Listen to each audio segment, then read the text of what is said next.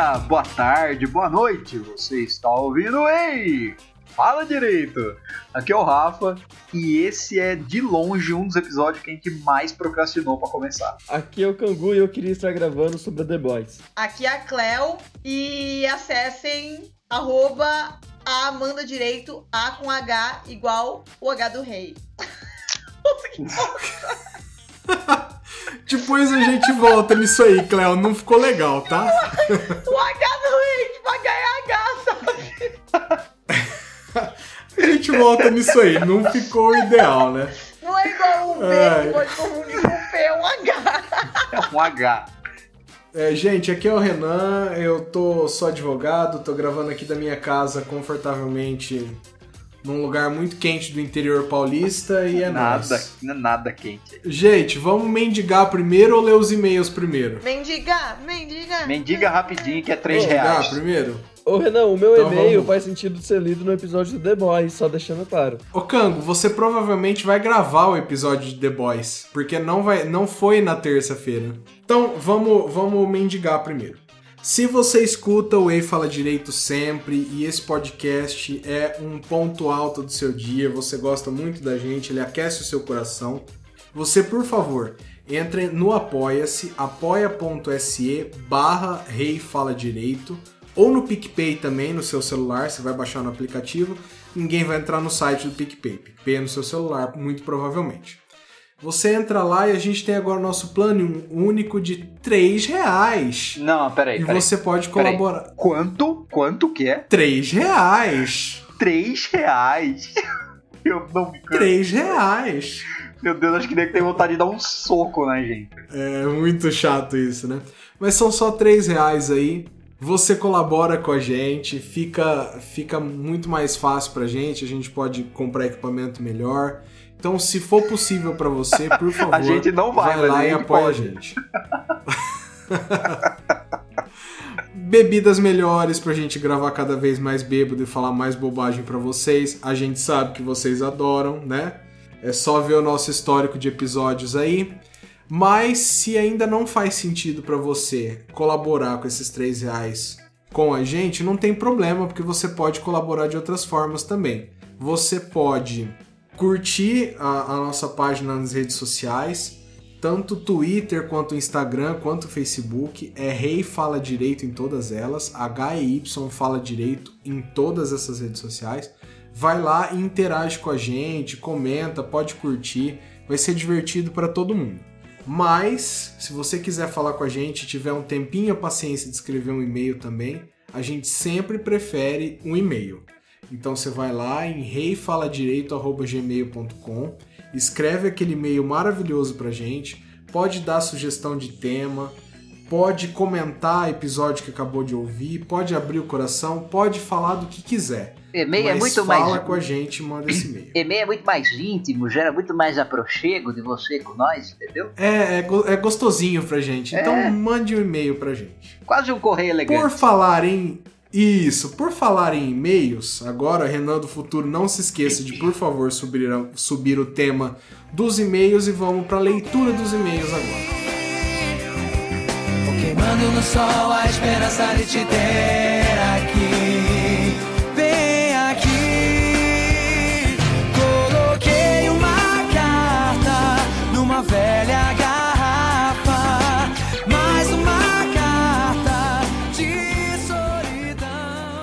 Bom dia, boa tarde, boa noite. Meu nome é Daniel Jorge, designer gráfico e sim, o cara que escreveu sobre Death Note. Eu me vejo obrigado a mandar esse e-mail e talvez o Pedro concorde comigo. Na parte em que vocês falam de How I Met Your Mother, eu concordo com o Pedro e com a maioria dos fãs que não gostaram, e eu vou explicar por quê.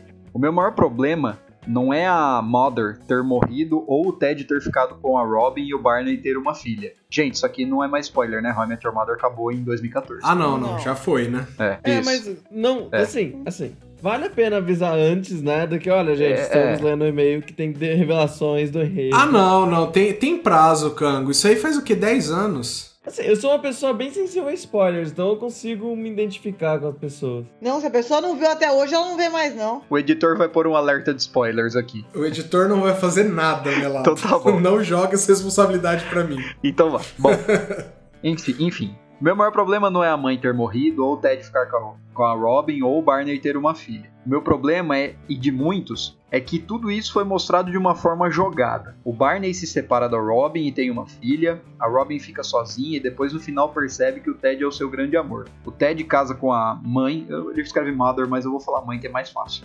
Tem Tá. dois filhos, a mãe morre e no, fica, e no final fica com a Robin isso tudo acontece nos dois últimos episódios. Todo o desenvolvimento dos personagens nas outras temporadas são jogados no lixo em dois episódios. Se isso, Ninguém se isso tá te parecendo familiar, não é mera coincidência. Game of Thrones vai tomar no cu. É. Vou, vou fazer um. Vou fazer um. Vou, deixa eu dar um spoiler do que está por vir, então. É. Porque eu acho que no futuro a gente vai gravar um episódio sobre. O episódio vai ser assim: a gente vai reescrever finais ruins de séries que a gente gosta. Beleza. Tá. Renan, se eu não tiver no do Game of Então- Thrones, você já sabe, né? Que eu nunca mais olho na sua cara na minha vida. Não, você vai estar, Cleo, fica tranquila.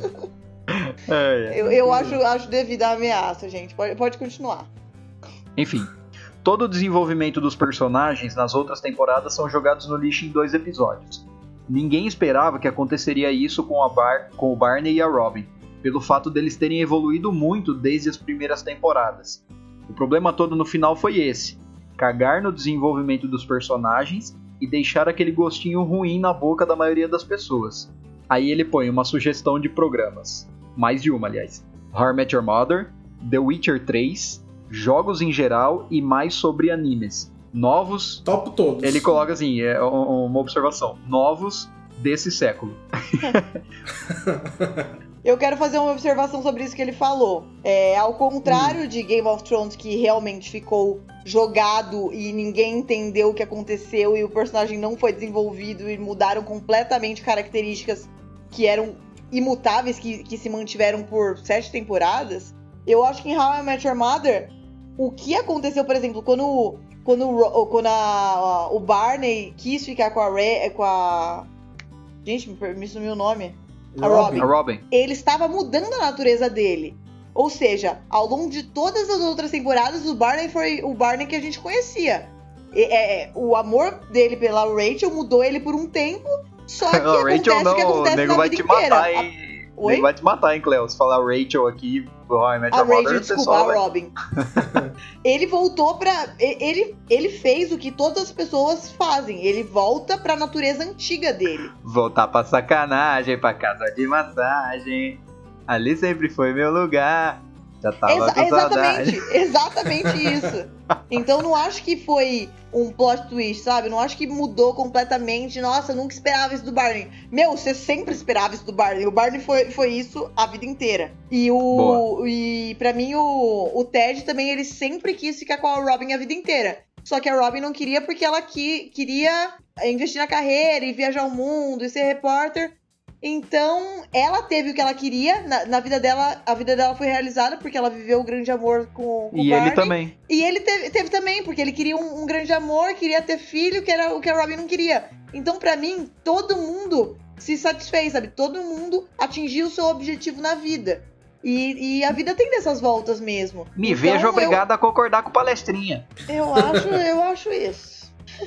E desculpa pelo, pelo gap aí. Enfim, ele finaliza com obrigado e valeu e uma observação. Mac é uma gíria carioca e é muito difícil carioca usar ela. Ô, Cleo, foi você que trouxe as gírias lá no episódio, né? Não, ou foi? Não sei. Como? Acho que foi sim. Próximo e-mail, então, deixa eu ver aqui. Alguém quer ler? Então vou eu, né? Ó, o próximo e-mail é do Guilherme Calef. Acho que é assim a pronúncia do sobrenome dele. E aí, tudo bem? Tudo bem, e você, Guilherme? Espero que tudo bem também. Meu nome é Guilherme Calef, também sou advogado e conheci o HFD. Vocês chamam ele assim? A gente começou assim, né? Desde A hoje. gente acha charmoso essa ideia de, de, de abreviar, né, Melado? É, a gente já, já disse uma teoria sobre isso, né? Só fica importante a partir do momento que o pessoal abrevia. Exatamente. Exato, exato. Aí ele continua, sei lá, fiz um acrônimo para não escrever tudo. Mas é isso aí, ficou importante, é isso aí que rola, cara. Isso aqui é, é sinal de valor antes de qualquer outra coisa. É, bom, só complementando que eu até me perdi no parêntese dele, também sou advogado e conheci o HFT não faz muito tempo, confesso. Apesar do pouco tempo, me interessei demais e escuto com frequência ao ir e voltar do trabalho. Eu choro de rir das situações que vocês relatam já ter passado na vida profissional e até particular, como no caso do podcast do Tinder. Esse do Tinder fez muito sucesso, hein? Maravilhoso. Foi, é, ele volta, ele volta sempre. Teve, e-mail, teve bastante e-mail depois do Tinder? Ó, então, aqui, ó. Eu só quero ver neguinho na fase oral da Magis, na, na, entrevista. Não, mas fez sucesso sim. Eu sou a Cleo, hein? Ai de vocês que, que me chamem pelo meu nome, meu nome real. Nós vamos assistir sua, sua entrevista, nós vamos levar os cartazes. Vai, Cleo! Vai, caralho! Ó, seguindo aqui, ó, palavras dele, hein? Na minha opinião, esses são os melhores. Na minha opinião também, viu? Costumo gostar de analisar o cotidiano e aplicar o que aprendi com a faculdade e com as experiências profissionais. Acho que é até por esse motivo que gosto de ouvir sobre as experiências de vocês. É cada treta nessa vida jurídica, não é? Cada dia um 7 a 1 diferente. É bem por aí mesmo a nossa vida, né? Enfim, eu quis deixar claro quais eram os pontos que eu mais curtia do podcast para ver se rola com mais frequência. E que eu não colaboro mais com alguns relatos autorais. Só não escrevo nada agora porque tô redigindo esse e-mail numa sexta-feira depois do meu horário de serviço. Com todos os prazos cumpridos. Nossa, desculpa, eu caí aqui e voltei, desculpa. Não, tô, eu, tô foi, exa... Cleo, foi exatamente por isso que eu dei essa travada na leitura do, do e-mail aqui. Ainda bem que você voltou. Aí depois ele faz o jabazinho dele aqui, né? O meu Instagram é Gui Calef, G-U-I-I C-A-L-E-F-F-I é, e pouco tempo depois de conhecer o FD, já mandei DM por lá. A Sakura podia estar tá gravando aqui porque é ela que recebe tudo, mas, mas fica aí o jabá e valeu por conversar com a gente sempre. Nice. Gosto de ver barra saber quem eu ouço e acho que vocês poderiam fazer alguns posts dando cara às vozes. Mas essa é a minha opinião. Eu também acho. Eu ia até, per... eu ia até pedir o o Instagram do, do Khan, como eu fiz com a, com a Bia da vez passada, porque eu odeio falar sem saber com quem eu tô falando. Parece. Eu não tenho Instagram. Parece pessoal. Eu sei, eu já fui procurar. É, continuando aqui, mas essa é a minha opinião. Talvez a maioria não se importe em ouvir um podcast e não fazer, é, não fazer ideia de quem vos fala. Era isso, sucesso, galera. Até o próximo e-mail. Na verdade, eu realmente acho que isso aqui deve ser uma coisa que o pessoal deve sentir um pouco de falta, talvez, porque os, a, a, maioria dos podcasters aí que o pessoal escuta, o pessoal tem uma presença muito mais marcante Aliás, em rede social, né? A gente não tem tanto. Posso aproveitar a oportunidade? Mas vamos ver o que a gente faz aí. Fala, Cléo. Vou aproveitar a oportunidade para falar que eu sugeri pro Renan pra gente fazer um, um podcast live uma live pelo YouTube mesmo, com, conversando com vocês, vocês mandando mensagem em tempo real pra gente, a gente falando, juntando o grupinho, falando e, e ouvindo e respondendo vocês em tempo real. É, e depois, claro, para quem não, não costuma ver isso em YouTube, passar isso pro passar isso pro podcast. Então, se a gente conseguir lá 20 comentários pedindo essa live, o Renan não vai não vai ter outra saída se não gravar essa porra. Então, gente, vai lá naquela última foto do Instagram e pede a live, porque eu tô tentando convencer o Renan faz tempo e ele não me ouve. Deixa ele ouvir vocês. 20 comentários. 20, 20 comentários? Yeah! 20 comentários. Eu aceito, vai, aceita esse desafio, Cleo. Queimar 20 comentários aqui, tá bom. Gente, queimar pontes. É. É, não ter caminho de volta, né? Ó, tem mais um e-mail aqui, alguém quer ler? Eu posso ler. Pode ler, Cláudio. Esse aqui é de uma pessoa excêntrica que se identificou no, mei, no e-mail como é, zero humano, zero humano. Olá, zero humano, zero humano. Vamos lá. Olá, ou rei, fala direito, casters. Nota, Uia, a guria do NS... Nossa, como falar isso? NSA... O, é, é, é que a Not So Kawaii podcast, tá. ela gravou com a gente no último. Adoro esse podcast. Que tema brilhante. abordar o direito do mundo Pokémon. Sou cuidador do pai, mal de Alzheimer, aqui em São Paulo, e não pude deixar de correlacionar comportamentos abordados nessa discussão. Para além de repetir a mesma frase várias vezes, ficar boa parte do tempo no canto dele e entrar em disputa sem motivo aparente, o fato é que ele não tem plena faculdade mental, motivo pelo qual estou exatamente no meio do processo de curatela, que se resume a provar que a pessoa dele não tem mais capacidade de exercer os atos civis, necessitando de um curador. Na verdade, toda a ótima discussão que vocês proporcionam me lembra, além dos direitos da pessoa idosa, com ou sem necessidades especiais, que dentro de pouco tempo teremos como sociedade que discutir o direito dos robôs. Exemplo: se ao cuidar de um idoso durante anos, a máquina, por conta do laço afetivo gerado com a pessoa, receber dessa pessoa parte dos bens em testamento, a quem cabe esse direito? Intrigante, sim? Quanto ao Pokémon que eu teria, a exemplo da participante, eu parei de ver no primeiro filme, que eu fui ver no cinema. Então, se, se para dar errado, se é para dar errado, imagina, bora lascar, eu queria um Mewtwo. Ah, abraço e sucesso. Poliouvinte, triássico, bilateral, monossilábico, zero humano. Nice. Cara, é, é, eu, eu adorei a, a aura de mistério do, do nosso ouvinte, mas eu desejo. É, Boa sorte aí. É, eu desejo sorte, né?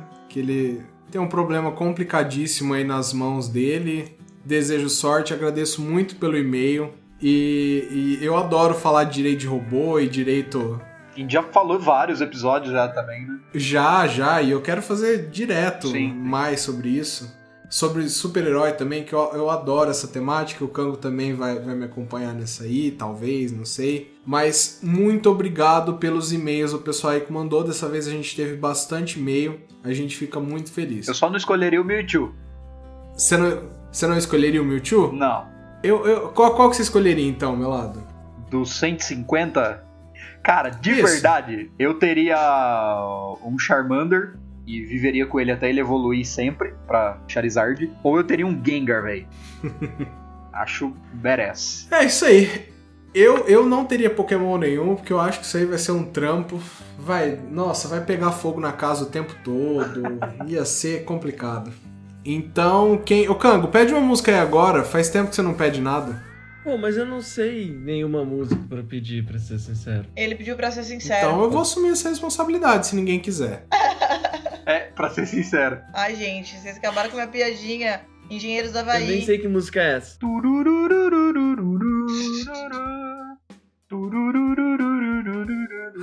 É essa mesmo, é essa mesmo. É, Isso aí foi um pedido sério? Não, foi uma piada, Renan, que ele falou, eu não sei que música pedir pra ser sincero. Aí eu falei, ele pediu pra ser sincero. Ah, tá. Era uma piada até, você, Então até tá bom. com a graça, né? Bom, se era uma piada, então eu vou fazer um pedido de música, então, que faz tempo que eu não Então faça. faço. Eu tô. Eu, eu vou deixar vocês decidirem. Eu tô entre Seven Rings da Ariana Grande e Old Town Road. Você pode inclusive colocar o Engenheiros do Havaí também. Coloca tudo, né? Quem se importa? Você na votação, você tá querendo dizer, meu lado? Vamos colocar as três na votação aí. Quem, Não, é. quem quer votar? Eu voto no Engenheiros do Havaí. Engenheiros do Havaí. Tá, então. Então vai, vai ser Engenheiros do Havaí, então. Pra ser sincero, não espero de você mais do que educação. Beijo sem paixão, crime sem castigo, aperto de mãos, apenas bons amigos.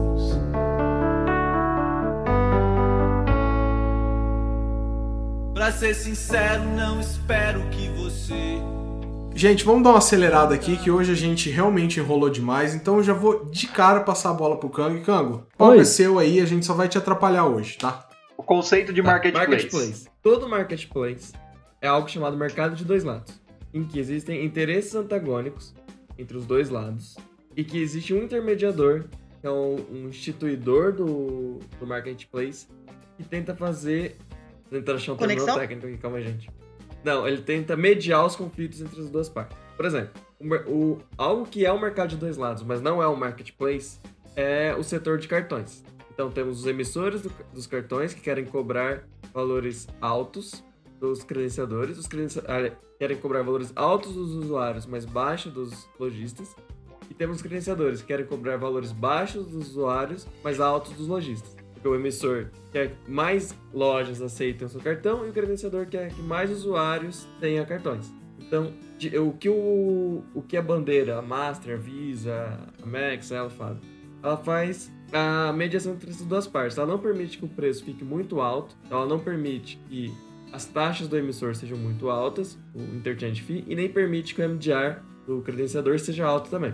Justamente para equilibrar a situação. Mas isso não é o marketplace, isso é o mercado de dois lados. O marketplace existe essa, esse, essas vontades divergentes. Então, se alguém tá ouvindo e entende essa parte do mercado dos lados, estou facilitando um pouco. Não é exatamente isso, é só para entender melhor. Existem esses interesses divergentes, então, por exemplo, no marketplace como a RAP, existe o interesse da pessoa que está pedindo pagar o menor valor possível e o entregador pagar, é, receber o maior valor possível também. Uhum. Então a RAP, por exemplo, ela faz a mediação das- dos valores. Então quanto que o, o quanto que o entregador tem que receber, quanto que o comprador tem que pagar, de forma que nenhum dos dois interesses prevaleça de forma absoluta, porque se um, se um interesse prevalecer, a plataforma acaba, entende? Então, no Mercado Livre, por exemplo, o Mercado Livre tem o interesse do comprador e do vendedor. Sim. O Mercado Livre em si ele não intervém nos preços, mas ele intervém nas taxas, de forma a não, a não cobrar valores do, do comprador e do usuário de forma a, não, a inviabilizar a plataforma. Uhum. Então, se você compra usando o Mercado Pago, por exemplo, quem paga as taxas geralmente é o lojista. Sim. E esse, esse é um exemplo do Mercado Livre. Mas, por exemplo, um, em um setor como o da Uber, também é um marketplace, se a gente expandir um pouco o termo, é, tanto o motorista quanto o passageiro pagam taxas, Uhum. taxa de intermissão. E essa é a ideia por trás de um marketplace. Então, temos interesses antagônicos e dentro de uma mesma plataforma estão tentando interagir. Geralmente, geralmente não, e tem um instituidor que media esses interesses antagônicos de forma a permitir que exista relação entre as partes. Tá, mas existe uma diferença aí entre o que é o Mercado Livre e o que é, na hipótese, a Uber, né? É, tá, tudo bem. Mercado Livre e Uber são coisas diferentes. Sim, porque assim, por exemplo, de de onde o Mercado Livre tira a rentabilidade dele, a sustentabilidade da plataforma? Então, o Mercado Livre é um bom exemplo porque ele consegue se manter utilizando formas um pouco diferentes de rentabilização da plataforma. Então, você anuncia de graça, por Uhum. exemplo, mas você paga para promover o seu anúncio. Entendi. A OLX também, no caso, seria assim. É, a OLX é, um, é uma plataforma, tirando, tirando algumas, algumas iniciativas que eles têm, mas aí a OLX não tem o setor de pagamentos que era onde eu ia chegar. Uhum. Então, o Mercado Livre, parte razoável da rentabilização do Mercado Livre se dá através do Mercado Pago, em que ele cobra o MDR, né? MDR, para quem não sabe, é a taxa de desconto do estabelecimento. Inclusive, é isso que significa. Ele, compra ele cobra o MDR dos lojistas. Se você parcelar, ele cobra também por antecipação e essa é a maior parte da rentabilidade do Mercado Livre está associada ao Mercado Pago. Não é a única, mas é uma parte é uma parte, eu ia falar considerável, mas acredito que seja na verdade a maior parte da rentabilidade do Mercado Livre. Uhum. Outros marketplaces, como a gente pode citar, vou citar o caso da Rappi em específico, eles se rentabilizam de outra forma. O valor pago pelo pagador, comprador, ele é diferente do valor recebido pelo entregador. Uhum. Ou seja, dentro dessa diferença está Custeio da plataforma. a ta- isso, está o ganho da plataforma. Por quê? É, a rentabilidade dele é vinculada a essa taxa de agência. Como funciona? O RAP se diz o agente do comprador para intermediar a transação com entregadores. Tá. Então, a RAP representa o interesse do comprador perante o entregador, mas a RAP também representa o interesse do entregador perante o comprador, entende? É, Então, é, a rentabilidade dela vem dessa diferença. A gente pode chamar de taxa de agência, se for um contragenciamento, a gente pode chamar de comissão, se for um comissionamento. Mas, em resumo, é exatamente daí que vem a rentabilidade da RAP. Outros marketplaces adotam outras estratégias, mas geralmente a, estratégia que existe é ou ela, o marketplace estabelece a taxa em um dos lados ou nos dois lados. A rentabilidade sempre vem de dentro da plataforma, por motivos óbvios, né? Se fosse externa à plataforma, seria é, não seria um marketplace, seria uma, uma simples, um simples anúncio. E ainda, ainda que anúncio ainda tem um componente de rentabilidade da, da forma que você promove as coisas. Então, por exemplo, a OLX funciona através do anúncio. de promoção Então, do anúncio, anuncia- né? Isso, o OLX funciona muito perto, é, é muito próximo do classificado de jornal. Claro, muito, muito mais complexo, muito mais intimista, ele traz mais perto de você, fazendo geolocalização, mas em essência é um classificado de jornal. Então você faz anúncios, interessados entrem, entrem em contato diretamente com o anunciante. é diferente de marketplace, entende? Sim, sim. Porque, no market, porque não existe essa parte da intermediação. Engraçado que, é, falando de- desse aspecto, o Facebook também, o Facebook e Instagram agora, que é a empresa do Zuck também, ele sobrevive. Tirando, tirando a, a maior parte dos lucros da- do Facebook é por anúncio também, né? Mas não se trata do marketplace. Quantas vezes você, tá passando feed e vê patrocinada? Ele passava. Ele, ele, ele antes começava a distribuir é, organicamente, como se fosse realmente uma rede social, mas agora virou muito mais uma ferramenta de anúncio, de, de monetizado que do que propriamente uma rede social, né? Isso, então o, o Facebook ele ainda não fez. Assim, todos os elementos estão ali, mas ele não se, ah, ele não se vende como marketplace puro. Por quê? O Facebook tem uma plataforma de aproximar compradores e vendedores de interesses antagônicos, mas ele tenta se posicionar mais próximo do LX no sentido: olha, aqui é só um setor de anúncios, aqui são só anúncios, eu sou uma empresa de publicidade, do que propriamente como marketplace no sentido de instituição das regras e funcionamento do arranjo do marketplace em si. O Facebook tem tudo para poder fazer esse salto, para eles é, praticamente virar uma chave, mas eles se vendem ainda não como marketplace em essência, mas sim um anúncio, é, um veículo. Mas você viu que tem uma, uma aba É, no é, Facebook de marketplace agora, né? Sim, mas, mas mais próximo do OLX do que do Mercado Sim, Livre. sim, de fato. É, eu acho que a, pe- a pegada do Facebook ela ainda é muito mais publicidade do que realmente fazer intermediação de, de Com compra e venda, né? É uma ferramenta de alcance, né? Porque agora é a, é a melhor forma de você alcançar as pessoas é pelas plataformas do Facebook e Instagram. Ninguém mais paga anúncio na TV, Sim. paga anúncio no rádio, principalmente gente que não tem muito dinheiro pra investir. Mas isso já foge um pouquinho do tema. O que eu vejo muito na, na parte de anúncio é que existe uma estratificação dos tipos de anúncio. Então, por exemplo, o anúncio na TV não necessariamente invalida o anúncio no Facebook, porque ou o anúncio no Google depois. Eles falam que é você vai é como se você fosse criando a percepção de marca e só ali na ponta quando você pesquisa no Google é a isca final para pegar a pessoa, mas toda a toda a construção de, da marca dentro da mente da pessoa foi feita por outras mídias. Mas Você vai isso- reafirmando em cada mídia que você pode, né? Ah, mas eu. Você tá. é, Agora estamos mudando um pouquinho pra, pra marketing, marketing digital, mas.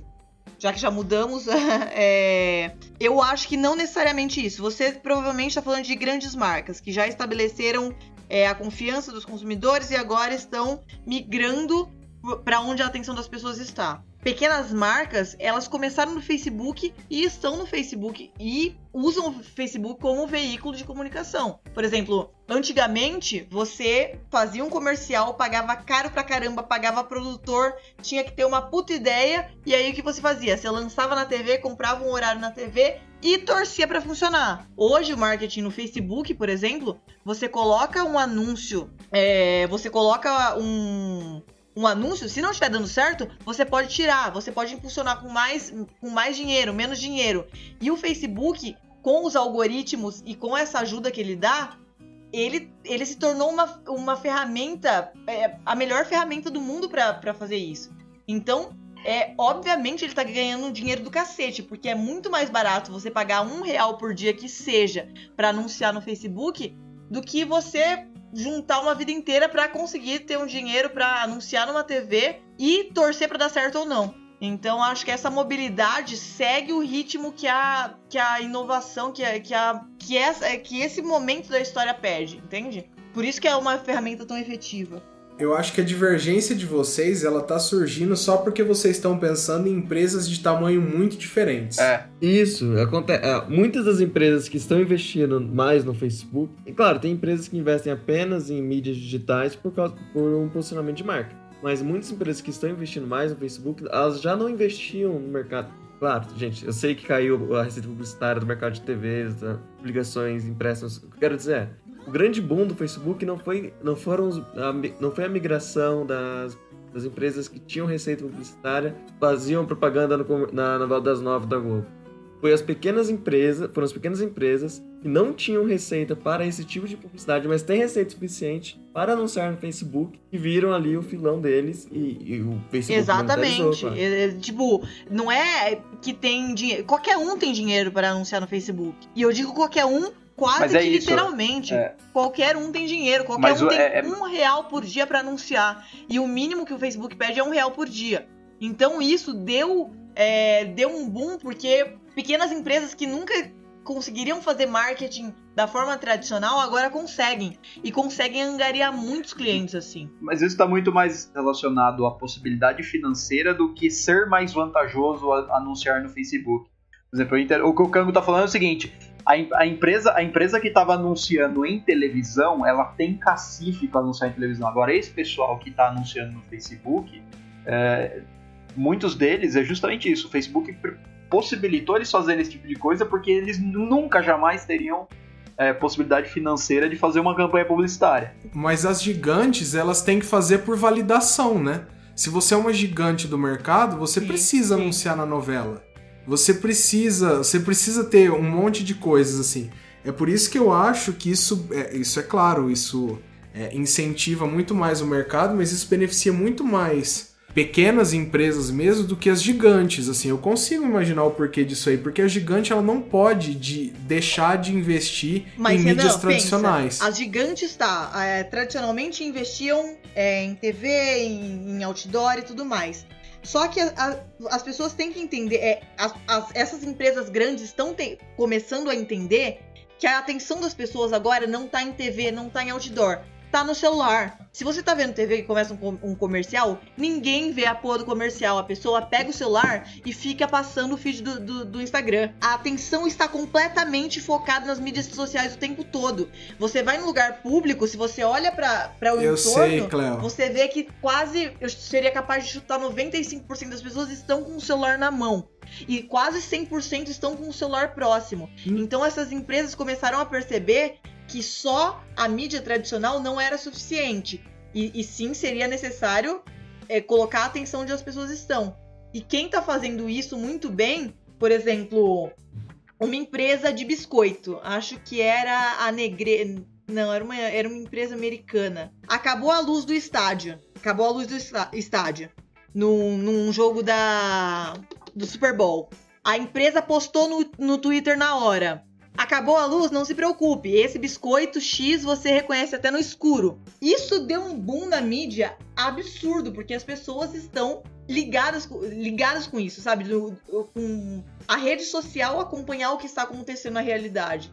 Então isso é, isso é um negócio que não, pode, não daria pra acontecer em mídias tradicionais. Não daria pra fazer um comercial uma semana depois falando disso. Isso não teria o mesmo impacto do que você postar na hora na rede social. Não, eu sei, Cleo. É que, assim, de novo, o meu ponto é que mídias tradicionais hoje elas servem para validação da ideia. Você, é claro, você vai acompanhar aquilo nas mídias sociais, mas a empresa que ela quer ser a número um, ela ainda precisa anunciar na novela. Por pura validação. Sabe? Se você quer ser uma, uma das, das grandes, você precisa estar naqueles lugares. Mesmo que seja para marcar seu território, eu acredito. Ó, Sabe? É. Agora, é claro que vai ter uma diversificação de, de, de todos esses investimentos. Eu queria só voltar no. Não sei se a gente já puder voltar no assunto do marketplace. Claro, não, a gente completamente mudou o negócio, desculpa, eu até É. É, ver- é verdade, foi mal. desvirtuei o tema do podcast. Não, sorry. é só pelo seguinte, por exemplo, assim, na verdade eu- a gente que tá de fora começa a pensar mais ou menos sobre isso, né? E aí vocês que estão por dentro seria mais legal esclarecer. Mas, por exemplo, assim, existem grandes empresas do setor de varejo, assim, que estão no próprio site, por exemplo, utilizando o marketplace, sabe? Estão anunciando o produto de, de outras. Até que ponto isso é mais viável do que você vender o seu próprio produto, você co- cobrar o seu próprio frete? É, Como que funciona isso? Então, o, o- esse é um bom ponto. Porque olha só, existem modelos mistos. A, a Amazon, por exemplo, existe o. Não aqui no Brasil, mas o, o Amazon. Nada mais é do que você manda as coisas pro armazém da Amazon, ficam lá, e a Amazon depois faz o serviço de frete. O Mercado Pago tem isso tem algo semelhante aqui no Brasil também. Isso não descaracteriza o fato de ser um marketplace, mas é uma outra fonte de receita para o instituidor, uma forma de aumentar, é, diminuir os custos de transação relacionados a esse tipo de operação e aumentar a percepção da plataforma como algo seguro. É, eu, eu digo assim, é, É. por exemplo, assim, você pega, você falou o exemplo da Amazon, mas, por exemplo, um exemplo mais próximo da gente, por exemplo, submarino. Você procura o celular X. Aí ele te mostra, olha, é vendido entregue por submarino, custa tanto. Vendido entregue por fulaninho de tal, custa X. Vendido entregue por não sei quem, custa Y. Tipo, até que ponto para uma empresa que é de efetivamente de venda de, mate- de bens ali, é mais vantajoso ela fazer marketplace, ela ter o lucro dela com essa intermediação do que ela vender diretamente o produto. Isso vai depender do modelo de negócio de cada empresa, né? O fato de que muitas empresas abriram marketplace, não sendo originalmente, sendo geralmente varejistas. A gente tem a B2W com a Lojas Americanas e Submarino. Isso. A gente tem o finado site do Walmart. A gente tem o Magazine Luiza. O Magazine Luiza tá nesse... Eu não lembro agora se o Magazine Luiza tem uma seção de marketplace. Também tem, né? É, eu não tinha certeza se era. Bem, a gente, a gente tem varejistas puros adotando esse modelo. Por quê? Muitas vezes essas lojas pequenas conseguem oferecer produtos que eles não têm interesse em ter. Então você tem um Funko ah, que a loja nem pensou que poderia ser de interesse para alguém, mas sendo vendido por, por um dessas lojinhas especializadas em Funkos, por exemplo. É uma forma de aumentar a disponibilidade de, mercadorias no, no seu site e fazer com que a pessoa fique no seu site. Então ela não tem. Você está tentando se tornar hegemônico. Você quer que Aham. as pessoas estejam no seu site comprando seu site. É, é uma lógica também de se você não pode derrotá-los, junte-se a eles.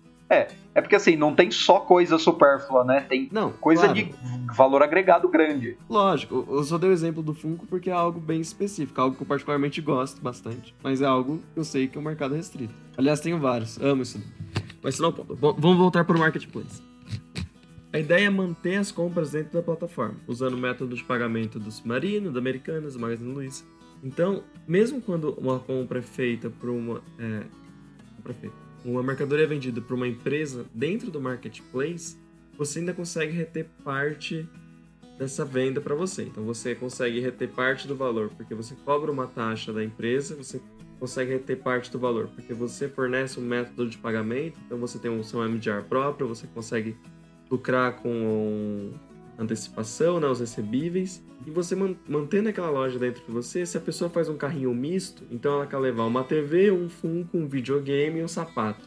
E você tem um marketplace que oferece o Funko, outro que. Você tem uma loja no marketplace que oferece Funko, você tem uma outra loja que oferece sapato e três serviços e três produtos são seus. Você, no fim das contas, aumentou as suas vendas porque se permitiu essa criação de carrinho misto, entende? Uhum. Então tem muito dessa estratégia também de ser um único local para você fazer suas compras. É algo que funcionou muito bem para a Amazon. Ela, ela é praticamente monopolista nos Estados Unidos AliExpress. devido a essa estratégia. AliExpress é lá na China, mas, mas sim, é o. AliExpress não, Alibaba na China, né? AliExpress é o site para exportação. Mas o. Mas sim, a ideia é a mesma. No Brasil a gente tem mais empresas. Então, não, nenhuma delas despontou como forma como hegemônica. Muita gente achou que ia acontecer isso com a união da, da Americanas.com com o Submarino, né? Que formou o P2W. Não foi o que aconteceu. Elas não se tornaram hegemônicas. Alguns varejistas entraram com muita força nesse mercado, então o Magazine Luiza é o melhor exemplo deles. Ah, existe também uma dispersão de compras online pequenas e médias empresas. E acabou, tem- temos um mercado bem fragmentado que permite a ascensão de marketplace. né? O, mer- o Mercado Livre é um bom exemplo de, de empoderamento do pequeno lojista. E agora o market, o, existe uma loja oficial da Apple dentro do Mercado Livre. sabia. Então o que era antes, é, o que era antes algo restrito, eu até pego aqui quando que ele entrou.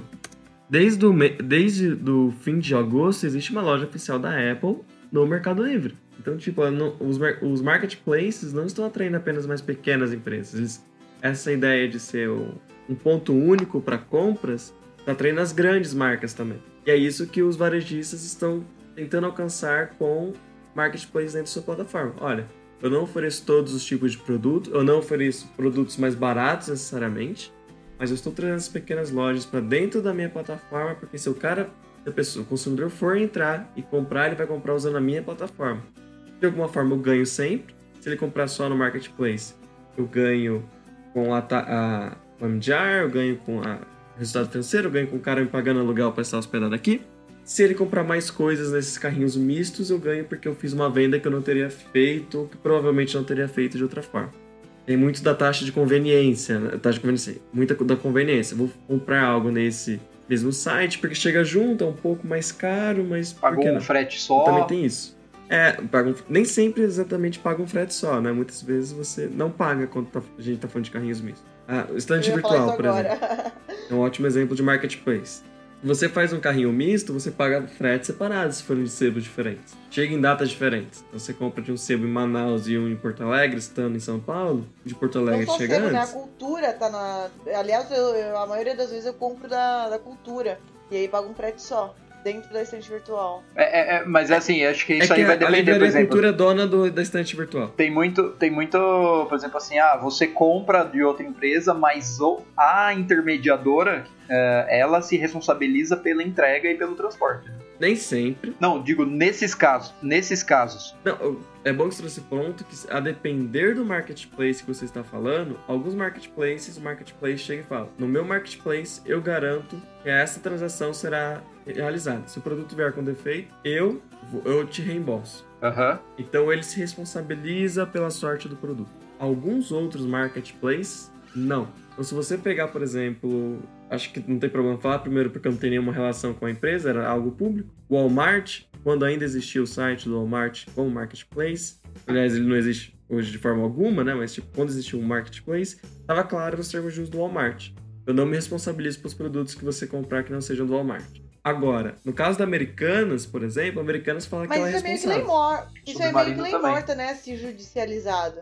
Esse de eu não me responsabilizo. É, dado que eles estão na mesma cadeia de fornecedores e aplicam o CDC na quase 100% das, das vezes, essa história de eu não me responsabilizo Sim. acaba. Não, não importa o que está escrito, você é da cadeia de fornecedores, você é solidário. Considera cláusula não escrita, né? Porque é o seguinte, pra mim, é, para mim é o seguinte, perante o consumidor há solidariedade. Então, o consumidor, ele, ele entra contra o marketplace e contra o fornecedor. Ó, não quero saber quem que foi a culpa, se foi de um, se foi de outro, se tinha cláusula, Depois você se cláusula. vira, você faz ação regressiva. Já... Condena os dois solidariamente. Aí, o, o marketplace, se tiver cláusula que não se responsabiliza, aí ele sim tem direito de entrar em regresso contra esse fornecedor. Porque entre eles não vigora a solidariedade. Mas perante o consumidor, babau. Entrou contra os dois, é, é- é solidário. Então, o que eu tenho visto. Então. Não, gente, calma aí. O que eu tenho visto. Quando, tra- quando eu trabalhava em- com mais marketplaces mais diversos, né? Vamos colocar assim. O que eu tenho visto não é exatamente isso que acontece. Os marketplaces, eles alegam com um grau de sucesso razoável. E quando eu digo razoável, é mais de 50% que fala: olha, eu não estou na cadeia de consumo. Eu faço um serviço publicitário. Isso é muito. Isso é- acontece muito com marketplaces em que não há interferência na fixação do preço. E cola. Então, quando. Oi? E cola. Judicialmente isso cola? Muito. Judicialmente, eu tô falando no JEC, que é. Sim, é, estre- é, cola muito. Não é sempre. Sim, não é. Sim, Por exemplo, decolar. sim é. Decolar. A a- Eu vou lá e compro uma passagem pelo decolar para voar para Lisboa. Aí a TAM, ela atrasa o meu voo e me deixa 48 horas esperando. Eu entro contra a decolar e entro contra a TAM. Muito provavelmente o que vai acontecer. Decolar é um exemplo de marketplace nesse caso. É, mas é um marketplace com vários sinãos, vamos colocar assim, porque, por exemplo, quando foi discutido a regra de liquidação através da CIP, CIP é a Câmara Interbancária de Pagamentos para Marketplace, que arrecadava, movimentava mais de 500 milhões de reais por ano, o Decolar e outras, outra, outras empresas, outros marketplaces de passagem chegaram, olha, eu tenho uma regulamentação própria decorrente da ANAC, do Organismo Internacional IATA. de Transportes Aéreos, tá? IATA. Então, Então não, não, você não pode me esse, regular. esse meu argumento. Não, exi- Não, o que eu quero dizer é assim: o Guarda Decolar é um marketplace, mas é um marketplace com várias características que o diferenciam de marketplaces comuns. Sui generis. Um, market, marketplace sui generis. Vou dar outro exemplo de um marketplace sui generis, que não é um marketplace para todos os fins legais, mas que, se a gente pegar os critérios, o que determina o marketplace é um marketplace. Existe um tipo de instituição financeira chamada Sociedade de Crédito entre Pessoas, SCP. Uma SCP, ela, ela lista ofertas de crédito, lista ofertas. Então a gente tem ofertas de mutuantes e mutuários, tá? Aham. Se bem, que, o- se bem que o mútuo por si só. Não, o mútuo pode ser pago, né? Pode ser oneroso. Não precisa ser O necessariamente. mútuo é oneroso, por natureza. Não tenho certeza, Kango. É, isso. O mútuo é oneroso e o. De Não, esquece, tô, tô viajando é aqui. É, não, eu tava viajando entre. Sim, eu tava viajando entre comodato e mútuo. Então, temos um, tem um mutuante e mutuário. Você lista os dois e eles fazem ofertas recíprocas. Você vai lá e contrata o empréstimo que você quis- Você financia o, projeto que você quiser, sendo, sendo a pessoa que é, colocou à disposição o projeto. Você, você não escolhe, porque o dinheiro é fungível, tanto faz, né? Mas desde que seguidas as taxas e tudo mais que pré- previamente fixadas, é o marketplace, Uhum. essência. SCP é um marketplace tecnicamente. Legalmente, não é. Legalmente, o SCP é uma instituição financeira com obrigações típicas de instituições financeiras na legislação prudencial S5, né? É um tipo de, de regras prudenciais. Então, é a mesma coisa que acontece com o decolar. É. Se a gente olhar só as características, é. É. Mas existem regras que acabam influindo naquele ponto, naquela, naquele marketplace que podem separar a realidade dele de uma realidade diferente. Claro, eu mesmo já vi vários casos em que a Decolar.com foi Condenada solidariamente. Exatamente. Eu ia falar. Eu ia. Não, eu ia falar de outra forma. Eu ia falar. Trouxeram a Declarar para o processo, né? Então ela era Leads Consort. Tá. Consort passiva, isso. Aí tá certo. Isso. Ela era Leads Consort. Ela, algumas vezes ela saía, então ela conseguia provar que ela não os deveria. Exatamente. Às vezes ela era nomeada unicamente, ela fazia nomeação à autoria e conseguia. Dava certo a nomeação à autoria, o que geralmente é raro. Você conseguir sair. Mas, mas pera, pera, pera. Em, em Geralmente você só cria um consórcio. autoria e tinha deferimento disso? Inter- intervenção de É o terceiro? que eu tô não- falando. Falei. Não pode. É por isso que eu tô falando que Mas é aí, estranho. aí é problema do juiz estar julgando, né? Não tô falando que é estranho desde o começo. Porque não, não dá, não dá. Dá. Cabe denunciação à lide em caso de segurador, mas nomeação autoria em CDC, Sim, eu concordo. Sim. É, menos que a tese seja de não aplicabilidade do CDC, né? Justamente por, por ser um caso mas específico. não, é, mas isso, isso, não, isso não influencia no CDC, eu acho. Não, é o que eu ia falar. Não, não, gente. Deixa eu ver se eu tô falando besteira, mas eu acho que não é cabível Não, não. intervenção de terceiro que não a denunciação à lide de CDC. Ô, Cléo, mas eu acho que eles alegam que se eles não são fornecedores, Não, não, mas- existe aplicação Não do Não, CDC. CDC. gente, não, não, não, não. E são, duas, são duas coisas separadas. Não, gente, é, na verdade.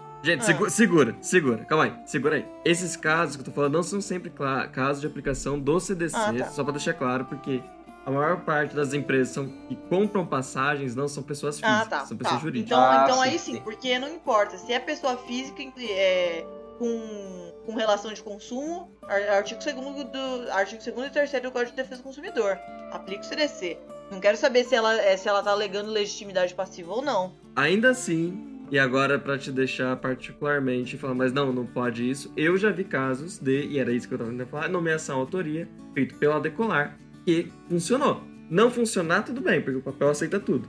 Funcionar é outra parte. Então, tem muito da interpretação do juiz quanto ao caso também. Aí se fala, mas isso não cabe interpretação, isso é uma regra processual clara. Concordo com você, mas, Mas- aconteceu. Até porque é Jack, né, gente? O Jack é um pouco terra sem lei, né? Gente, vamos falar a verdade, né? O Jack é uma maluquice. E eu achei que era uma coisa muito nossa reclamar do Jack, mas não, o Twitter tá sempre em polvorosa reclamando também. Se a Leila Germano tivesse aqui, ela ia falar que era É ju... caso de vileiro. Se a Leila Germano, que era o Jack é o, é o juizado do vileiro. Ô, gente, de- deixa eu só, deixa eu só com- é, retificar uma informação aqui. Chamamento processo, chamamento processo, tô vendo o CDC aqui, acho que é no 101. Cabe intervenção de terceiro na modalidade de chamamento ao processo.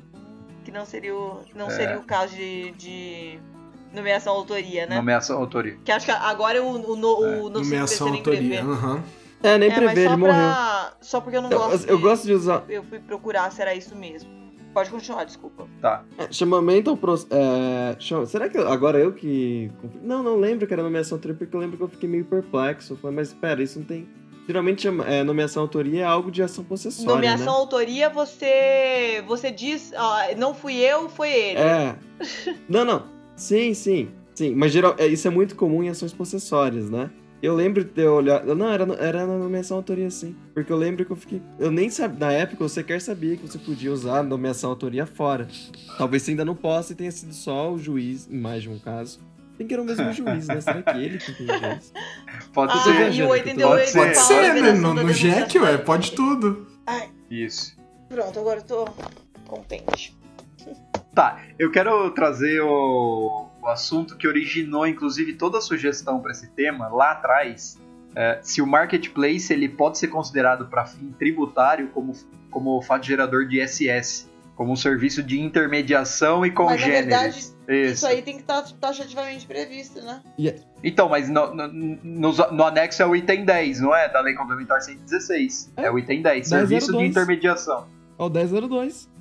É isso, eles pagam. Ah, analogia. Não entendi. É, não seria nenhuma hipótese de isenção. A, a discussão é se houve se há fato gerador ou não, né? Ah, Mas, gente, assim, é, é bem, é bem tranquilo de que há fato gerador e Sim. no município de São Paulo é o item 1002 da lista. Sim. Airbnb, Uber, Rappi, todo mundo. Se- não, é porque assim, se você pegar no item 10.5 da lei complementar mesmo, ele fala lá que é o agenciamento e intermediação de bens móveis e, ou imóveis também, não abrangidos nos outros itens ou subitens. Esse é o balaio que você vai por tudo, né? É, não, mas é, esse é o 1005. Isso, 1005. É o 1002. Não, mas, mas é assim, o 1002 fala de agenciamento, corretagem e intermediação de títulos em geral, valores mobiliários Continua. e, e contratos quaisquer, tá? É. É, É, é, é, é consolidado. Às vezes existe discussão entre os itens. Existe uma discussão entre os itens. Por exemplo, tem muito dessa briga se você entra na regra geral de qualquer um que não foi abarcado antes, ou se você entra no 1002. certo. Mas que a incidência do ISS, ah, não existe um argumento Uhum. como existe. é, não existe uma linha forte de argumentação contra a incidência. Às vezes as empresas nem querem isso para não serem taxadas de. Ah, ele não paga imposto no Brasil, o que é completamente mentira, paga bastante ainda. Aham. Por exemplo, não tem, não tem a, a discussão que houve de aluguel de bens móveis não ser considerado serviço e não é, não é considerado serviço. Alguém que está se perguntando, não é serviço. Aluguel de carro não paga ISS, tá, gente? Sim, aluguel sim. de bens imóveis Sim. também não, então, tipo, aluguel de casa também não paga ISS. Alguém tá perguntando. É, é super, é, é bem consolidado, há soluções de consulta no âmbito da... Agora, agora eu talvez esteja trocando o nome, se é solução de consulta na, na Receita Federal ou o nome na cidade de São Paulo. Ok, então é solução de consulta mesmo, o, no- o nome é o mesmo. Então, é, existem soluções de consulta no âmbito da Secretaria de Finanças de São Paulo, já falando sobre isso. Então, consolidado, paga sim ISS. Há fato gerador. Há incidência da regra. É, Regra matriz de incidência da regra tributária. matriz de incidência tributária. Sim. E no caso, qual seria a base de cálculo do ISS? Nesse caso, por exemplo, do, da OLX, que o anúncio é gratuito e ela cobra só se você promover o anúncio. É que no LX eles ainda conseguem ir, em vez de intermediação, pelo anúncio publicitário, né? Mas vamos usar o Mercado Livre de novo, pode ser? Vai? Uhum. Ah, então, nesse caso, o fato gerador é, o- é a diferença entre o valor. No caso do Mercado Livre é bem fácil, porque ela- ele cobra o valor dos lojistas. A base de Vou pegar cálculo, no né? Mercado Pago, que é ainda mais difícil. Porque no Uhum. Mercado Livre é, é claro a, a- a base de cálculo. É a mensalidade de paga pelo lojista para. promo- para é, Anunciar. pro- não, não, não é nem para anunciar, porque é um anúncio de graça. Para promover o anúncio, né? É, você, é que Mas, você, eu, exemplo, você o Mercado falou... Pago. Tá. Com, é, que tá, tá ficando tarde aqui já. Tô, tô parando. O Mercado Pago. É só pra terminar, Cango. Vai, vai na Vamos fé, lá. vai na fé. O Mercado Pago. Quando ele cobra uma diferença de valor. É que esse também, a base de cálculo é fácil. Não, é que sim, todas essas bases de cálculo são muito fáceis, porque tem um valor lógico ali. Base de cálculo do serviço da RAP. É a diferença entre o valor pago para o entregador e o valor total pago pelo, é, pelo comprador. Certo. Essa é a diferença. Que seria a taxa de agência ou comissão. né, A depender do tipo de contrato. Tá. Por que essa parte? Exi é, existem algumas soluções de consulta que elas falam sobre a questão da, da venda de imóvel, principalmente, né? E a solução de consulta é bem simples quando ela diz, olha, o ISS incide, quando a gente está falando da intermediação da venda de imóvel, ele não incide sobre o valor da venda do imóvel, porque ele incide, na verdade, na taxa de corretagem é que o corretor cobrou. Então, se o corretor está vendendo um imóvel de 500 mil por 550 mil, ele não paga 500, eh, ISS sobre 550 mil. Só sobre os ele paga 50. sobre 50 mil. Certo. Usando essas soluções de consulta, o que foi. é, e agora a Prefeitura de São Paulo entende da mesma forma, acredito que seja relativamente simples, outras prefeituras também, mas a minha experiência com a Secretaria de Finanças de São Paulo é, é a mesma lógica. A intermediação O fato, devido ao seu tipo de fato gerador, a base de cálculo é adstrita ao valor que é efetivamente cobrado pela empresa. Nós, porque nós não estamos falando de revenda. Isso era um problema muito comum. É a equiparação entre a intermediação e a revenda. Porque a revenda, realmente, o ISS paga sobre o valor total. Mas não sendo revenda, sendo apenas intermediação, o, o- o ganho econômico da empresa sendo aquele valor, aliás, na revenda também seria, mas o, o ganho econômico, da, o serviço prestado pela empresa ser remunerado por aquele valor, é aquele valor, a taxa de agência, a comissão, então é sobre ele que se aplica a incidência, é, é sobre ele que incide o ISS. Certo. Show. É, eu acho que essa questão da incidência tributária e até da base de cálculo ela é mais, mais- um pouco mais simples, né, do que a própria responsabilização e, a- e até mesmo entender como funcionam esses tipos de intermediação. Eu acho que É, Ela é mais consolidada, na, verdade, né? Sim. Quando começou as, as discussões relacionadas a qual é a base de cálculo, o valor total ou o valor da comissão, taxa de agência, era uma questão mais complexa. Hoje ela já está consolidada, ela já teve a, já mais segurança em se afirmar que o ISS incide apenas sobre a taxa de agência a comissão. A questão da responsabilização, ela já é um problema, porque é muito decidido dentro do no âmbito do JEC, né? Juizado Especial Civil. sim. As empresas fazem sim estratégias processuais quando elas veem que vão perder, entram lá e indenizam para não ter sentença. Então chega e fala, olha, tá aqui, vão matar o processo. Quando elas vão ganhar, elas chegam até o fim para criar precedentes positivos, eliminar precedentes negativos, por exemplo. Uhum. Então, existe isso também. E mas assim, é difícil você agora do ponto de vista técnico jurídico, é um pouco complicado você falar que o marketplace é responsável por algo quando ele não tem ingerência sobre nada no produto, Sim. entende? Certo. Então, no Mercado Livre, você, que você pode vender de livros a automóveis, o Mercado Livre não tem nenhum tipo de ingerência sobre aquele produto. Então, como você pode falar que ele, é- ele é responsável por aquilo? É, é algo meio difícil para você compreender. Você entende, mas é juridicamente estranho você falar isso. Não estão presentes os elementos necessários para a responsabilização é que conforme aí o Código você- Civil. De novo, CDC, o- os elementos eles são mais maleáveis. Sim, sim. É porque aquilo lá é o risco da sua Ah, eu usei, atividade. eu usei, eu- Então, se você assumir o risco de se filiar àquela pessoa para mediar aquela venda, automaticamente, independentemente de cláusulas contratuais em sentido contrário, você assume aquele risco, entende? Entendo, não, não concordo, mas entendo o que você quer dizer. O substrato disso vem muito da- de distanciar o que seria uma publicidade simples da intermediação. Se você está intermediando, você. Lógico que você tem você tá se responsabilizando pela qualidade do produto que você está intermediando, né? Não, não, porque aí você vai começar a entrar em umas situações meio esdrúxulas, do tipo, ah, então eu sou responsável pelo pagamento ter sido feito de forma correta, que é o serviço que eu, que eu posso prestar, por exemplo, através do Mercado Pago.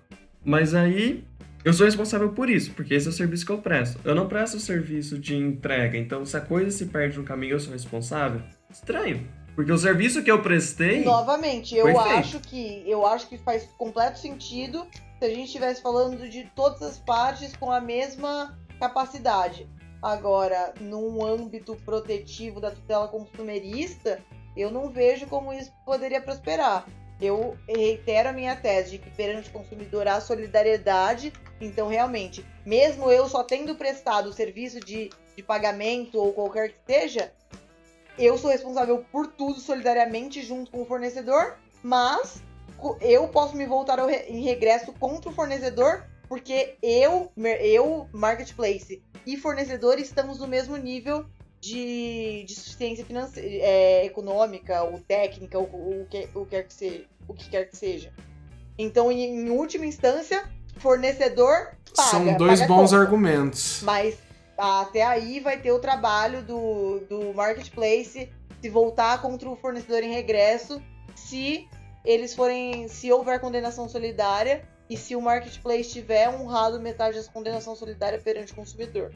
Ok, então vamos, pensar assim. Existe. É que hoje não existe mais. Televenda, certo? Você pode processar a companhia telefônica? Nossa, não, não. Eu enten- eu entendo a analogia. É, entendo a mais, é analogia. muito próximo. É muito próximo uma coisa da outra. Se a gente não tá confortável com a, com processar a companhia telefônica, porque ela fez a conexão entre as partes, mas estamos confortáveis em processar o marketplace porque ele fez a conexão entre as partes, concorda comigo que há algo estranho nesse argumento. Não, é que é olhar, melhor diferente. No observar. par- marketplace, você faz o seu cadastro no marketplace.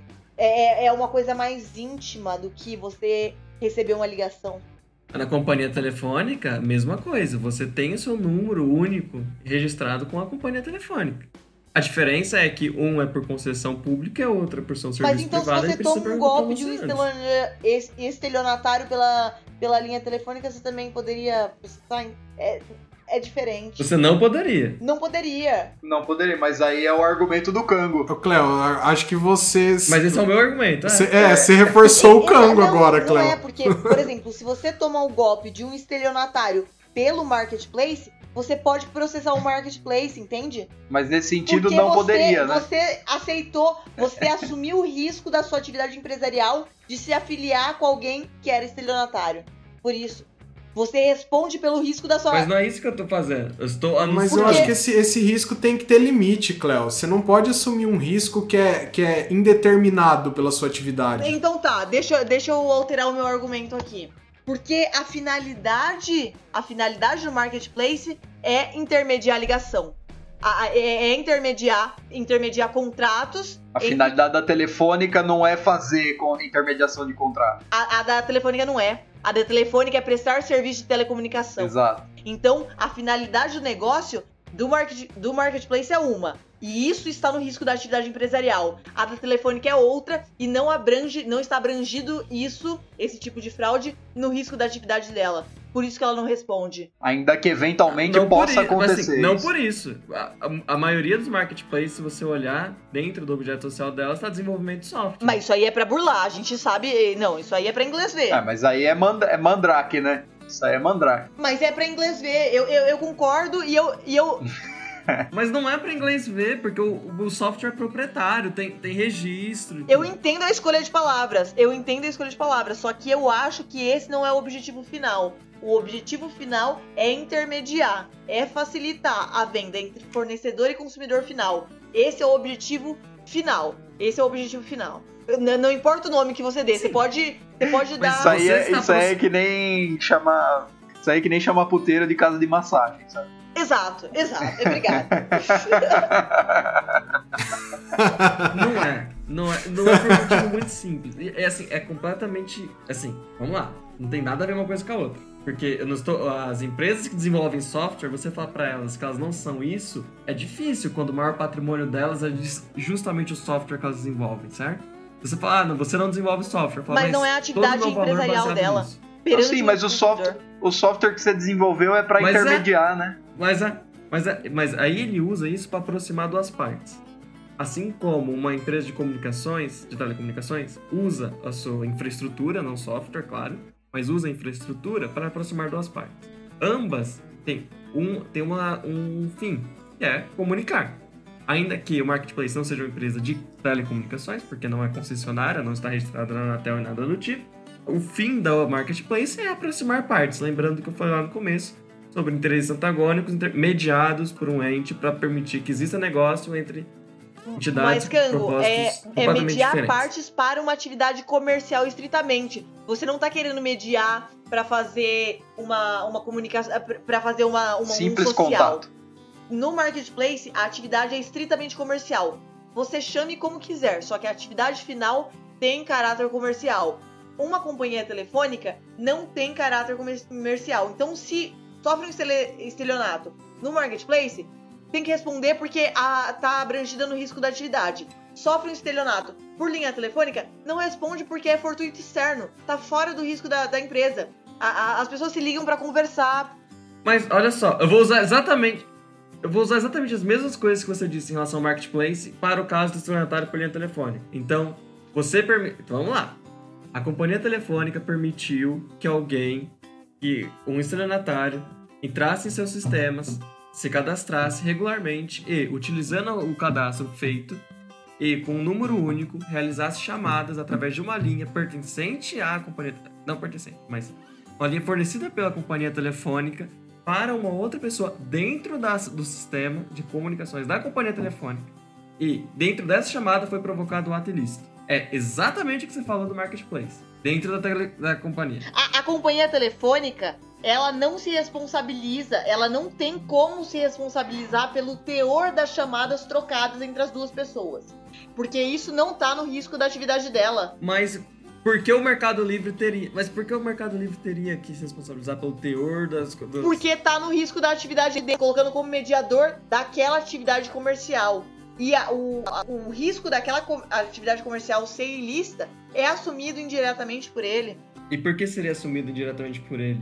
Sendo que ele não tem controle ou qualquer tipo de poder sobre a pessoa que está fazendo.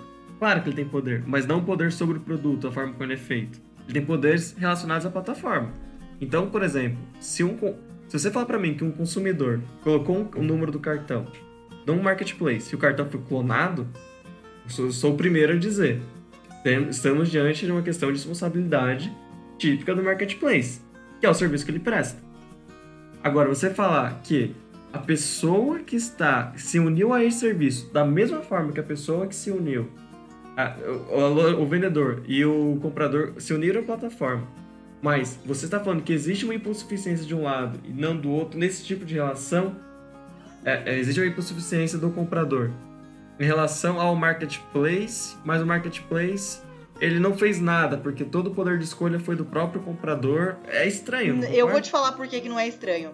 Porque em uma relação de consumo, presume-se a vulnerabilidade do consumidor. Então, e- o, tá. Então, a gente, é, partindo dessa premissa, a gente Sim, isso é a sabe base, que o isso é consumidor confiou no Mercado Livre ou, no, ou nesse marketplace nesse marketplace específico para intermediar a venda deles. Se isso se frustra por algum momento, é natural que o consumidor não saiba contra quem se voltar. Porque o marketplace colocou, olha, eu estou mediando. Ele chama, ele matou no peito, entendeu? Aí o, aí o marketplace, o consumidor não sabe, às, às vezes, muitas, muitas vezes ele não sabe quem é o fornecedor, fica difícil de achar, é, não tem dados suficientes. Então o marketplace, ele se colocou lá como mediador. Então, ele chamou para si a responsabilidade da sua E atividade confia na comercial. credibilidade do O marketplace. consumidor, por isso que eu digo, o consumidor, se ele quiser ser ressarcido de algum dano, baseado na tutela protetiva consumerista, que é favorável ao consumidor, que a gente sabe, ele entra contra o marketplace e fala: Ó, meu irmão, se vira. O marketplace paga para o consumidor e o marketplace fala: Puta merda, não era minha responsabilidade. Eu não assumi esse, esse- eu não assumi isso é, contratualmente. Então, eu vou me voltar contra quem causou o dano, que foi o fornecedor. Então, todo mundo sai ganhando. O consumidor, que pode entrar contra qualquer um, marketplace ou fornecedor, e o fornecedor, que foi quem efetivamente causou o dano, vai ter que, em última análise, responder por esse dano quando for acionado em regresso. É esse o meu ponto. Ok. Agora, a gente tá falando. A gente tá falando de uma coisa que é. Não, não. A gente tá falando de uma coisa aqui que agora sou estranho. Então, qual a, responsa- a responsabilidade do marketplace é ao mesmo tempo? Pro serviço que ele presta e pro serviço que ele não presta. Então, o marketplace fala, consumidor, esse cara que é a loja oficial da Apple aqui, esse consumidor é a Apple. Você vai lá na loja oficial da Apple e compra. O marketplace não aponta o produto para você e te dá. Essa é a primeira divergência do- de um mercado comum e para o que o CDC foi pensado. Então você não está entrando na frente da cadeia de consumo, você não está substituindo o fornecedor é, para fins do consumidor, para que ele não saiba quem acionar é, realmente. Então ele sabe, ele sabe quem vendeu o produto. E se a gente está falando que a responsabilidade do, do marketplace é a responsabilidade pelo fim do produto, o qual ele não controla e nem define o preço, a gente está começando a entrar numa esfera que está expandindo um pouco demais a, a tutela protetiva do consumidor. Porque olha só o que a gente está E falando. tem que fazer isso mesmo, Olha o que a gente tá Rogerinho? falando. A gente tá falando que uma entidade que não controla o preço, não controla o produto, não comprou, não revendeu, não emitiu nota. E isso é, a Receita Federal não entende que Uhum. a nota emitida pelo produto do marketplace tem que ser. A marketplace tem que garantir que foi emitido nota. Já tentou, mas não fez. Então, tipo, você quer responsabilidade tributária? Tem. A gente tá falando que este produto, que a empresa não tem nenhum tipo de controle a não ser falar que essa pessoa está vendendo aqui e você está comprando aqui, eu sou responsável por ele. Como eu posso ser responsável por ele se eu não tenho ideia do que ele é? Entende? É diferente do que acontece no mercado, em que Colocando o produto na gôndola, eu estou Eu entendo. excluindo a visibilidade de toda a cadeia de produção atrás até aquele momento. Porque não tá não, não, não houve essa exclusão. Você continua identificando a loja. Mas eu acho assim, é, a informação ela tem que estar clara pro consumidor. Eu tô com a Cleo também, viu? E se a gente estiver falando que ele é responsável por esse produto, a gente começa a excluir responsabilidades claras do marketplace. Porque se, o- se o serviço dele em relação à loja for essa substituição, como é- a loja poderia acionar o marketplace? Muitas vezes as lojas são pessoas físicas, são lojas apenas. Porque o, o Mercado Livre ou outros marketplaces chamam de loja, mas são pessoas físicas, não estão. Não têm a personalidade jurídica, né? É, essas lojas não poderiam então acionar o, o Mercado Livre pelo serviço que o Mercado Livre paga e toda a cadeia de produção, é, todo, pelo serviço que o Mercado Livre oferece e toda a cadeia de produção atrás do Mercado Livre. Essa cadeia é invisível e não existe, então, por exemplo, estamos falando da, da parte de pagamentos. Toda a parte, é, se existe a clonagem do cartão através do Mercado Livre e o Mercado Livre fala, não foi minha culpa, foi a culpa do, meu acquire ou qualquer outra coisa do tipo, toda essa cadeia vai desaparecer? Se- não faz sentido, não concorda? Então, e- Não vai desaparecer, Kango. claro que desaparece, porque a gente tá falando, olha, consumidor está comprando para o Mercado Livre. O Mercado Livre sendo uma revenda, porque é isso. Você está substituindo o, a loja, você está revendendo. Sendo uma revenda, e aí? Como que é? A relação, é- a relação atrás disso, que é toda a relação do, consu- do- da loja com o, com o marketplace, ela se dá dentro do âmbito do Código Civil? Porque se a gente está falando da cadeia de produção, a gente não está falando de cadeia de consumo. Você poderia falar com segurança que um cara que coloca. Eu coloco um celular usado para vender no, no Mercado Livre. Eu não, não estou abarcado pelo CDC para os serviços relacionados a o marketplace em si, como seja a- o preço, o preço, seja a forma de pagamento, seja recebendo conforme contrato, qualquer outra coisa do tipo. Porque é isso que essa é a consequência. Se eu estou na cadeia de produção com o marketplace, Não é, Kango, não é Claro essa que essa- consequência. Cara, é obviamente essa consequência. não é. Ah, não. Então qual que é a consequência? Não é porque você não. Então qual que é a consequência Oi? pra loja? Eu tô falando da loja. Qual é a consequência pra loja? Kango, peraí, eu, eu não entendi como você chegou nesse ponto de verdade. Porque a nossa, a- o nosso ponto era responder solidariamente. E você tá achando que responder solidariamente é assumir 100% da Não, responsabilidade. o que eu tô falando não. Tem uma diferença Não, não. aí. O que eu tô falando é, se o consumidor pode acionar o marketplace, porque o marketplace faz parte da cadeia de produção de consumo, quer dizer que a Uhum. loja que colocou o produto através do marketplace, essa, essa loja e o marketplace estão na mesma cadeia. E estando na mesma cadeia, ou, ma- ou a loja não teria a opção de usar o CTC, o CDC contra o marketplace. Usaria o código Mas civil. claro que tem.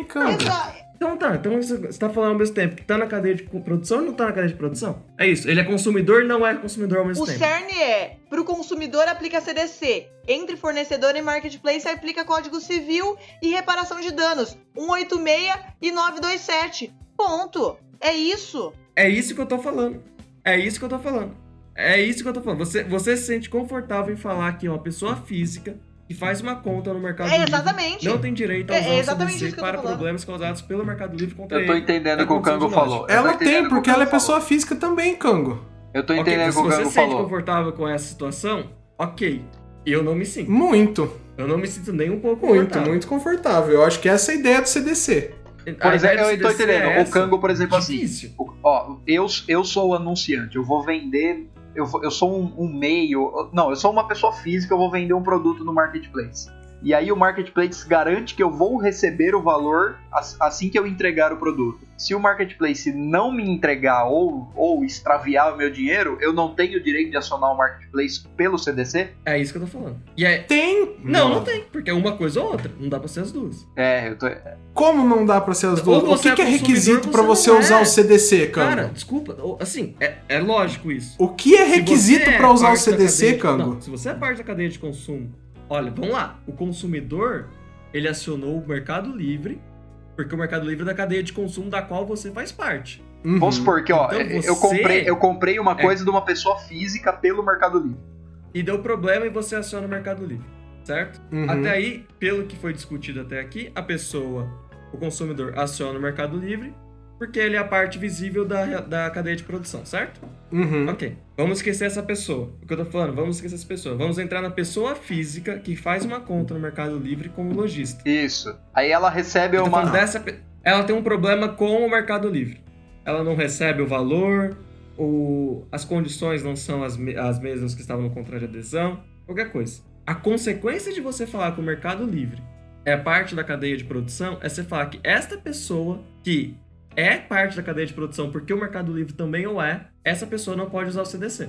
É isso que tá falando. Você entende? Porque a O pessoa que tá anunciando, ela é, ao mesmo tempo que ela é fornecedora para uma outra, ela é, ela é consumidora porque ela é destinatária final do serviço do Mercado Livre, entendeu? Não, não. Ela é parte da cadeia de produção do Mercado Livre. Porque o Mercado Livre não é a vendinha, não é a loja, a fachada da. Não, não, não, não. Eu tô, fal eu tô falando do jeito que você tá propondo. Não, eu- Que realmente, a pessoa que tá anunciando, ela é o consumidor, ela é destinatária do produto final, que é o serviço que o Mercado Livre presta. Nesse caso, teria a aplicação do CDC entre o anunciante e o, o marketplace. É, é que são duas óticas diferentes, né? Se entendermos que o anunciante é consumidor também do Mercado Livre, entende? Em uma ótica, o, o, o- o comprador está sendo lesado, na segunda ótica, o fornecedor que anunciou no É mercado. que ele não é Mas, consumidor e fornecedor ao mesmo tempo, Cango.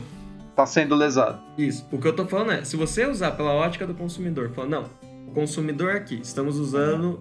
Estamos. Óbvio, gente, eu sei que o CDC considera a hipossuficiência do consumidor, não tô falando isso. Falando, se a gente pegar aqui a lógica do consumidor sendo lesado e colocar toda a responsabilidade no Mercado Livre, porque a gente tá falando que ele tem uma cadeia. Ele é, ele é a parte visível da cadeia de produção e consumo. Ok. Mas isso significa que a lojinha física, a loja da pessoa física, que só é a loja, porque o Mercado Livre chama de loja, mas não tem nem CNPJ, não tem personalidade jurídica. A gente tá falando que esse cara É faz fornecedor. parte da cadeia de produção e consumo. É. ele é fornecedor. E como Mas, fornecedor. é, é, mas você tá olhando tudo como se fosse uma questão só. Mas é uma a questão gente tem só. que olhar o caso concreto. não, é uma questão só. Eu- É uma questão só. Eu acho que ele, eu acho que tem que ser olhado o caso concreto, Cango. Eu acho que não dá pra olhar isso como uma, como uma situação só. O fornecedor na, na qualidade de lesado e na qualidade de, de pessoa que, que pratica lesão. Eu acho que não dá pra botar tudo no mesmo balaio e, e tentar achar um código que se aplique a- em todas as relações. Ó, fornecedor é toda pessoa física ou jurídica, público ou privada, nacional ou estrangeira, bem como os entes despersonalizados que desenvolvem atividade de produção, montagem, criação, confecção, transformação, importação, exportação e por aí vai. Ou seja, Comercialização seria o a mais gente tá importante. falando. Não, não, a gente tá falando do 3 aqui. Não, não, a gente tá falando do 3 aqui. Então a gente tá falando que esse cara é parte da cadeia de fornecimento. O que. Tudo bem. O CDC fala que esse cara pode ser. Uhum. Não tem problema aí. O problema é, se a gente tá falando que esse cara é parte da cadeia. A gente tem que, tá, a gente tá, tem que estar confortáveis em falar que esse cara é parte da cadeia de fornecimento e que ele não é abrangido pelo CDC em relação aos problemas que ele toma do Mercado Livre. Ele teria que usar o Não existe razão pra você afirmar isso, Cango, porque em relação ao marketplace, ele é Ele consumidor não também. É, cara, o marketplace não é o destinatário final do produto. A gente tá falando que o destinatário final do produto é o consumidor? Marketplace não é. Mas esse é um ponto, Cango. A gente tá querendo dizer que os dois lados podem usar o CDC contra o marketplace. Não, cara, o CDC só se aplica pro destinatário final. Ele não se aplica para as pessoas que estão dentro do AND. Ok. Antes que, alguém, antes que alguém apareça com um e-mail falando, não, tem a questão das micro e pequenas empresas que algumas vezes é equiparada à hipossuficiência da, micro, da microempresa em relação equiparada da pessoa, da pessoa física, então aplica o CDC. Ok, eu estou ciente dessa teoria. É uma proposta que existe, não está consolidada. Mas, tirando isso, e isso daqui, esse aqui é mais doutrinário que propriamente. né, se bem que tem bastante jurisprudência, mas não importa. O que eu tô falando é: se a gente tá falando que ele está pertencendo a uma cadeia de consumo, que ele, que ele não vende, que o destinatário final não é ele, o destinatário final é o consumidor, o destinatário final não é o Mercado Livre, cara, desculpa, ele não tem. Ele não está abrangido pelo CDC. É só, é só falar: ok, ele não está abrangido pelo CDC, estou confortável em falar que esse cara está, deve seguir as regras do Código Civil. Ponto.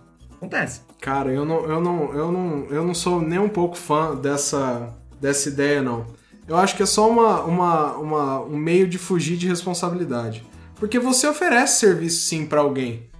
Então, mas Você, você, você é destinatário final de um serviço. a- Aliás, É assim, é, é fato, é fato que quem contrata o serviço do marketplace para anunciar, tô dizendo, o, o anunciador, existe aplicação do CDC entre ele e o marketplace. Uhum, uhum. Isso que é, acho que dá pra gente. A gente, a gente tem que falar. Certo. Sim, existe. O O que a fornecedor. gente tá falando é, se a gente pegar e começar a considerar o marketplace como a face da relação de consumo, o que a gente tá falando é que o serviço que a lojinha, é, o contrato que a loja tem com o Mercado Livre, ela não toma a loja como destinatário final no serviço do Mercado Livre. Ao contrário que a gente tá falando. A gente tá falando que a loja fornece para o Mercado Livre e fornece para o consumidor.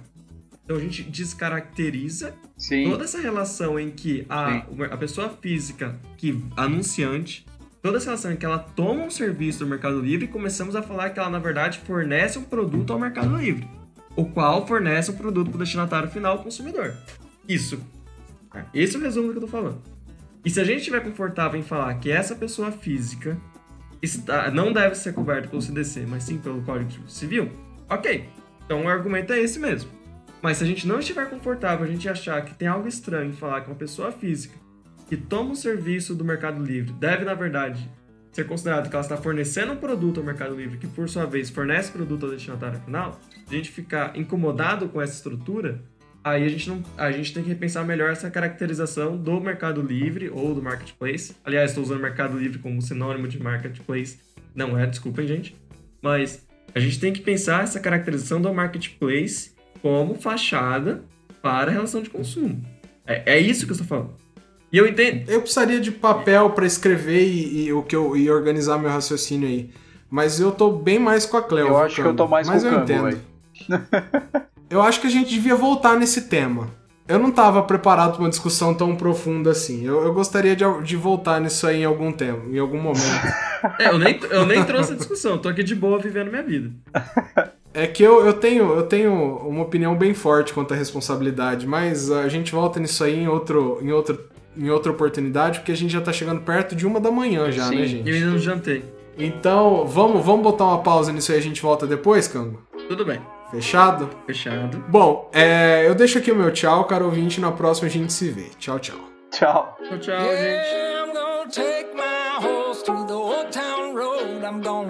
Horse ride till I can't no more. I'm gonna take my horse to the old town road. I'm gonna ride till I can't no more. I got the horses in the back, horse stock is attached. Head is matted black, got the bushes black to match.